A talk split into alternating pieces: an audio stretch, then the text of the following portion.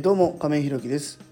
一般社団法人フローという福祉事業を行う会社の代表で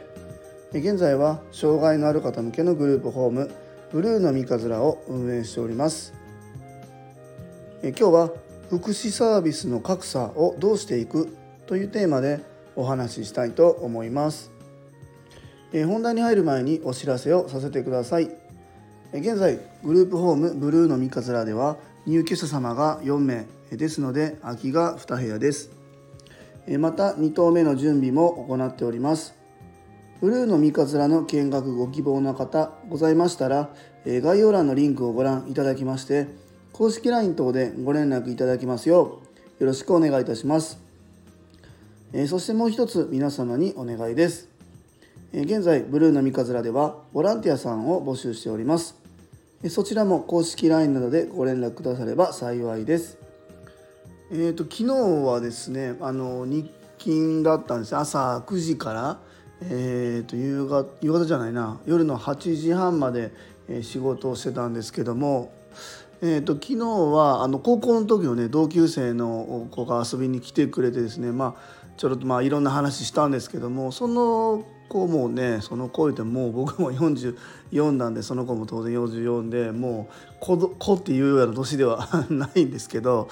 えーと、今ね和歌山市でまあなんかこうアート陶芸を使ったアートみたいなのをしてる方なんですけど、まあ、それの作品展があって展示してきて今日遊びに来てきたよ遊びに来てくれたよっていう感じなんですけど、まあ、そこでいろいろ話もしたんですよね。でたまたま、えー、もちろん高校の時はそんな気配もお互いなかったんだけどお互い福祉の今仕事しててその方もね、えー、和歌山のえーと、福祉施設で働いててその方はうちの安田と同じサービス管理責任者、まあ、あのサビ管と言われる仕事をしている方なんですけど、まあ、そんな情報共有もしながらいろいろお話ししてやっぱりねこういろんな方と話しするのはいいなっていうふうに思ってて、まあ、今後もねこういう情報共有みたいなのをうまくやっていきたいなと思ってます。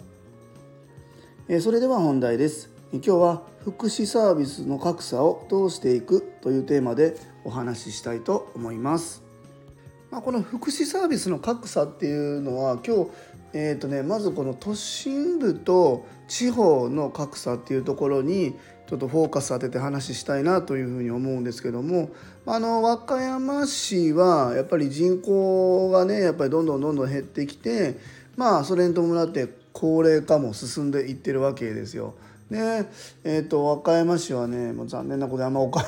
お金がなくてですねえっ、ー、と何て言うかな福祉施設、まあ、今回うちで言ったグループホームを解消するっていうにあたって本来だったらねその、きちんと税収が回っているところは、えー、例えばグループホーム建てるってなったら福祉施設建てますよ、まあ、これはいろんな条件あるんで一概に全部これは該当するとは言えないんですけど国からそのやるのに2分の1出て残りの2分の1のうちの4分の1ちゃうちゃうちゃう2分の1のうちの2分の1かを、えー、出してくれるっていう、まあ、補助金でね出してくれるっていうのが、まあ、全国的にはあるんですよね。僕もこの間まで、あの兵庫県に、えー、行ってたんでその時に調べた時そういう内容のことを聞いたことがあって、えーと、和歌山でもそういうことができるのかなっていうふうに思って和歌山に帰ってきていざ調べてみたら和歌山市がそういう出していくお金がないから、えー、使えない補助金ですって言われて「えそうなの?」とじゃあ国の2分の1だけかと思って話を聞いてみたらいや和歌山市がやらないんだったら県の方も補助できないということで、えー、全部出ないっていうことになりましたね。海南隣のね海南市とか岩出市みたいなところはあるけど和歌山市にはそういうやり方ができないということを言われておおと思ってびっくりしたんですよね。でまあそういうふうにえーと、都心部と地方っていうのはやっぱりそういう税収の面でも、えー、やっぱり格差っていうのがあって、まあ、それがこう何て言うんだろうなやっぱり地味にこうパンチ効いてくると思うんですよね。でまあ都心部と地方のサービスの違いってまあいくつかあると思うんですけど、まあ、建物、まあ、その建物施設数の数とか、まあ、あとは交通便アクセスのところですね。この辺も違うと思うし、まあ、他どうでしょうね。えー、専門家とか、まあ、そういう方もやっぱり都心部にもちろんお金が集まる人口が集まるっていうのは当然そうですから、えそうなっていくしまあそういうお金がやっぱりないっていうところでバリアフリーの環境とかもやっぱり少なかったりするんですよね。うん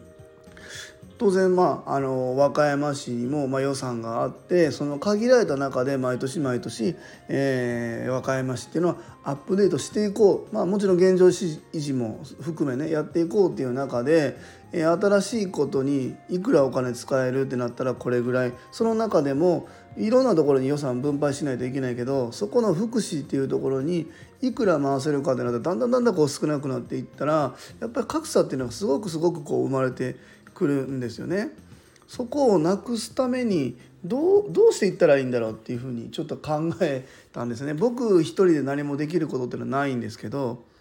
そうそうでその格差をなくすためには和歌山市の税収を増やさないといけないなと思ったんですよね。和歌山市の税収を増やさないといけないで和歌山市の税収を増やそうと思ったらどうしたら僕がいいのかなって考えた時に福祉のことだけやってたらダメだなと思ったんですよ。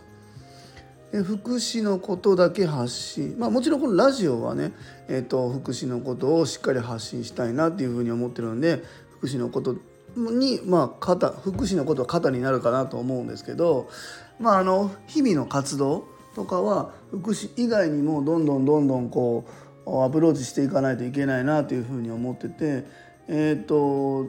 じゃあ具体的にどんなことするかっていうとやっぱりこう街づくりみたいなところにもっと積極的にアプローチしていかないといけないなというふうに思ってますね。でまああの少し前の放送でもお話ししたんですけども和歌山市のその廃校になった建物を活用してえ何かこうプロジェクトを起こそうとしている方とかもいるのでそこにまあ僕が障害以外のところでもアプローチできることあると思うんですよね。ちょっと声あのお話しいただいてるのは例えばえー、僕料理やってるんでね、えー、食育のところから、えー、そこのサポートさせていただくとか、まあ、いろんな方法があると思うんですよね。でこういう街づくりのところに僕も少しずつ入っていってで町づくりのところに協力できたら和歌山市に住みたいなって思う方が少しでもこう増えていくんじゃないのか、まあ、これがねやってみないと分かんないし、えー、どれぐらい大きなことができるか分かんないけど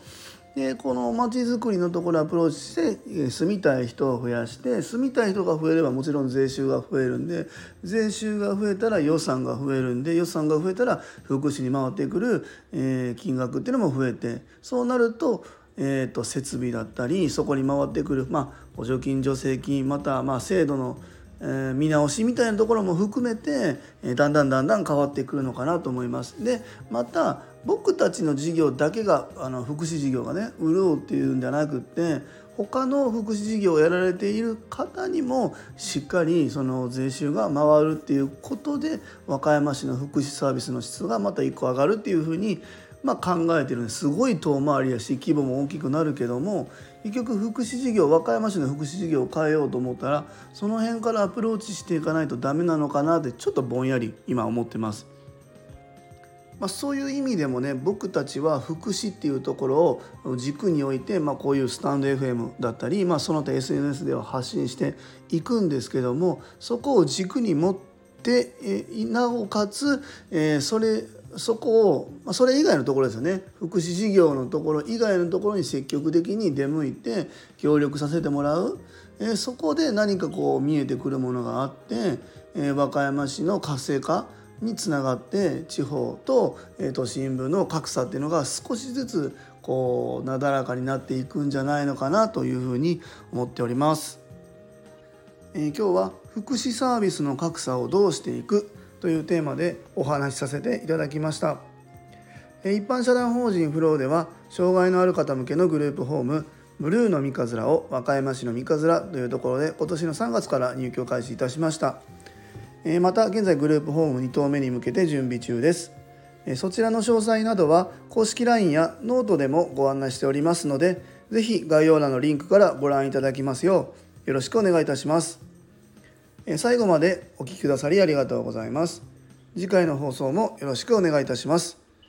今日も素敵な一日をお過ごしください。一般社団法人フローの亀井弘樹でした。それではまた。